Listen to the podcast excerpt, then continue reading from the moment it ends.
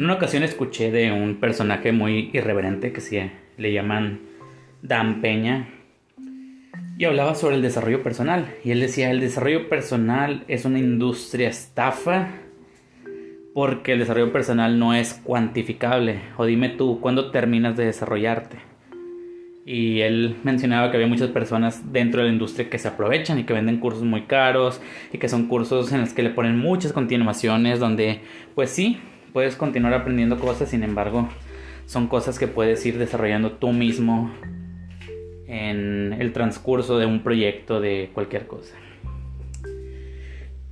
Yo, en mi experiencia, puedo decir, yo formo parte de un club Toastmasters aquí en Monterrey y he estado involucrado alrededor de un año.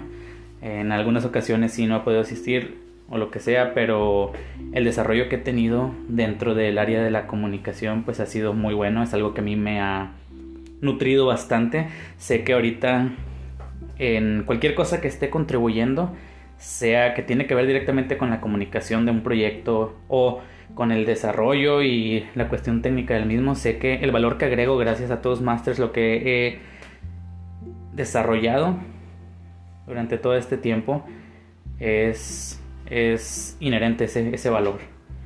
Es algo que se nota bastante, la seguridad con la que lo hago.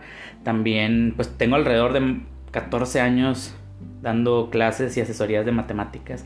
Entonces en este último año he visto que la forma en la que explico, la forma en la que comunico las ideas para que los alumnos puedan llegar a comprender las bases, fundamentos de las matemáticas y más, más que eso también todo el desarrollo de los siguientes temas, llegando a álgebra, tocando cálculo, llegando a ecuaciones diferenciales, es un poco más coherente y ordenada la manera en la que la puedo explicar y en la que puedo comunicar las ideas, en hacer analogías. Es algo muy, muy interesante. Por lo, por lo tanto, me gustaría concluir eh, en este primer podcast que el desarrollo personal creo que sí debe de tomarse en serio.